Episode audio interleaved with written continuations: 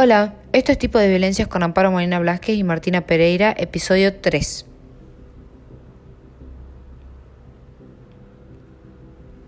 En este tercer episodio, como ya habíamos adelantado, vamos a hablar sobre la violencia psicológica, que en uno de los capítulos anteriores como que ya habíamos hablado de cómo muchos casos de violencia hoy en día ya no estaban tan normalizados o ya eran más visibles y cómo otros siguen sin reconocerse.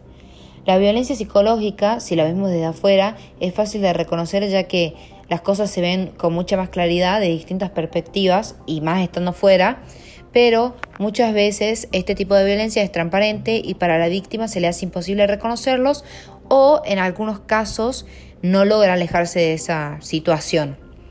Hoy te hicimos parte y te dimos el espacio a través de un formulario para que puedas contarnos un poco si la sufriste o no. Pero antes de todo esto vamos a hablar un poco sobre la violencia psicológica.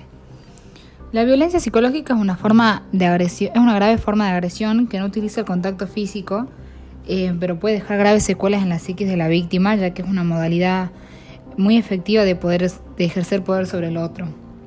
En este episodio te vamos a dar algunos, algunos ejemplos y de cómo podemos prevenir este tipo de violencia. Bueno, algunos de los ejemplos de violencia psicológica son la amenaza, que es generarle miedo y coartar la acción de la víctima. Eh, después tenemos el chantaje, que es forma de control a través de miedo o la culpa. La humillación, que son acciones denigrantes delante de seres queridos, desconocidos, entre otros. Después tenemos monopolizar la toma de decisiones, que es no, no dejar, digamos, que el otro también participe en la toma de decisiones sobre alguna cuestión.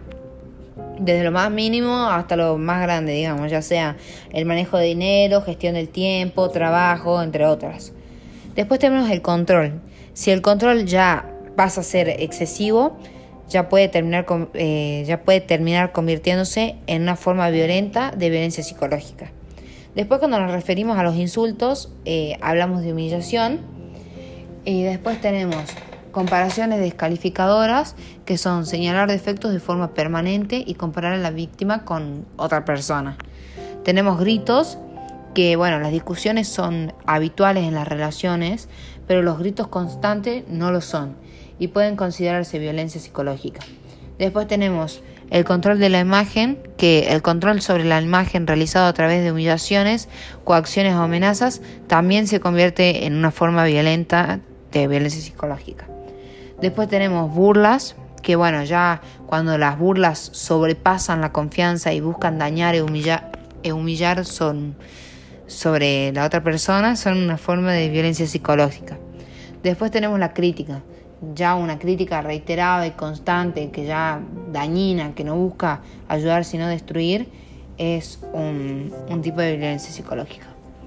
Después tenemos negar las percepciones o sentimientos del otro, o sea que sería descalificar los sentimientos que ya sea de tristeza, de soledad, de alegría, entre otros, de alguien eh, de forma sistemática, provoca una incapacidad para expresarse e incluso la desconfianza en el propio juicio.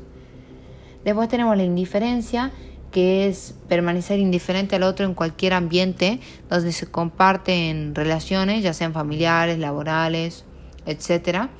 Y por último tenemos el acoso psicológico, que es una forma deliberada de violencia psicológica que busca destruir la autoestima, de la víctima.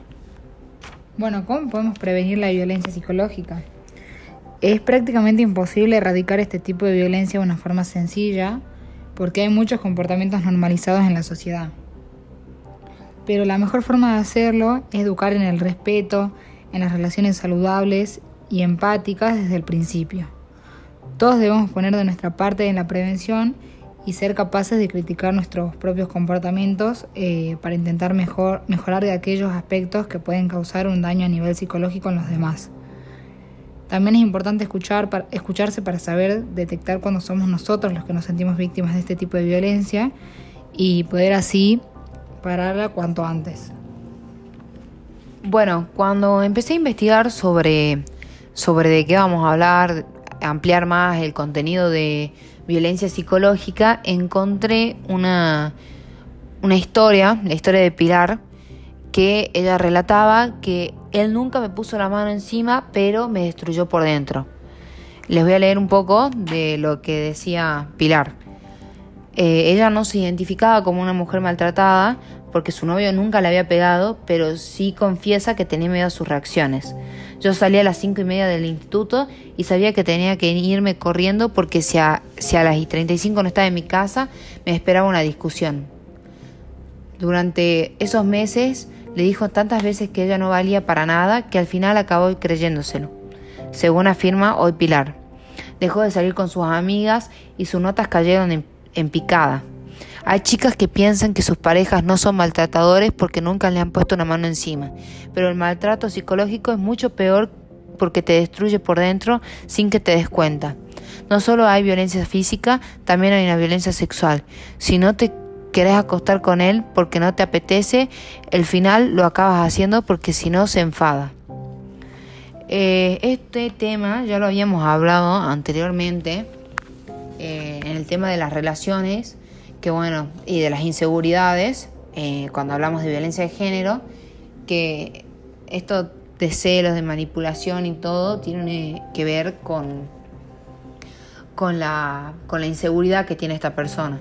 Y que cada uno tiene que ser libre de hacer lo que quiera sin tener miedo, como ella relata, de volver cinco minutos después porque te espera una discusión en tu casa. Eh, y bueno, eso digamos.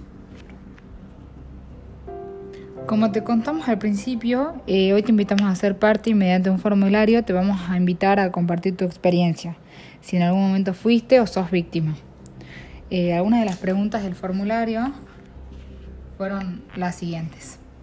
Sí, fueron algunas clásicas. Empezamos preguntando la edad. Sí, la edad que el 60% tiene entre 14 y 17 años y el 39% tiene más 18 Después preguntamos el género, que el 63% es femenina y el 36% masculino. Después también preguntamos si conocían lo que era de lo que se trataba la violencia psicológica, que el 87% fue de sí y el 12% de no. Después preguntamos si sufrieron o sufren este tipo de violencia que el 51% fue de sí, el 9% fue de no y el 39% fue de que no estaban seguros si era o no violencia psicológica. Es un montón. Eh, bueno, después preguntamos que si tu respuesta fue sí, en qué tipo de relación. Y bueno, se podían votar varias veces, entonces como que no va a llegar al 100%, pero en amigos se dio un 13%. Ah, no, se dio un 54,2 o no, por ciento. Eh, sí, un 54. Después en familia un 58,3. En parejas un 37,5 y otros un 16,7. Es un montón la cantidad de que se dan amigos, digamos. Después... No, la, más, la que hay más en familia. En familia, pero lo que más te esperas que sea es como la pareja, digamos. Pero es impresionante cosa. Eh, después, ¿cómo te afectó este tipo de violencia? Eh, pusimos de opciones bajo autoestima, estar acomplejado, bajo rendimiento escolar y relaciones físicas, violentas físicas. No, reacciones violentas, violentas físicas o verbales. Ah, falta ahí. Oh, y otro, Claro. En baja autoestima es un 70%, en, de acomplejamiento es un 51%, en el bajo rendimiento escolar es un 25%, en las reacciones violentas un 51% y en otro tipo de, de, reacción es un 14%.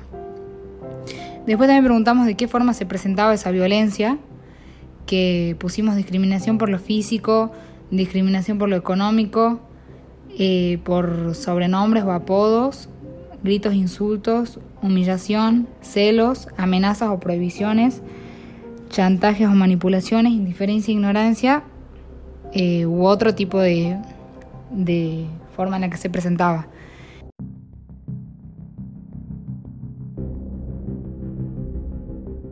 Que en esta la que más porcentaje eh, obtuvo fue la humillación. Y de ahí por último pusimos de que si querían contar alguna experiencia lo podían hacer y nos dejaron de, por ejemplo, que lo alejó de todos los amigos, lo manipulaba, trataba de que no me vean con él porque le daba vergüenza. Después otro, tenía una novia que de alguna manera me hacía sentir muy insuficiente diciéndome cosas, por ejemplo, como que no era tan alto como le gustaría o que cambiaría muchas cosas de mí. Y otro, por ejemplo, que en el trabajo el maltrato de los jefes. Y bueno, y hasta acá llegó este tercer episodio.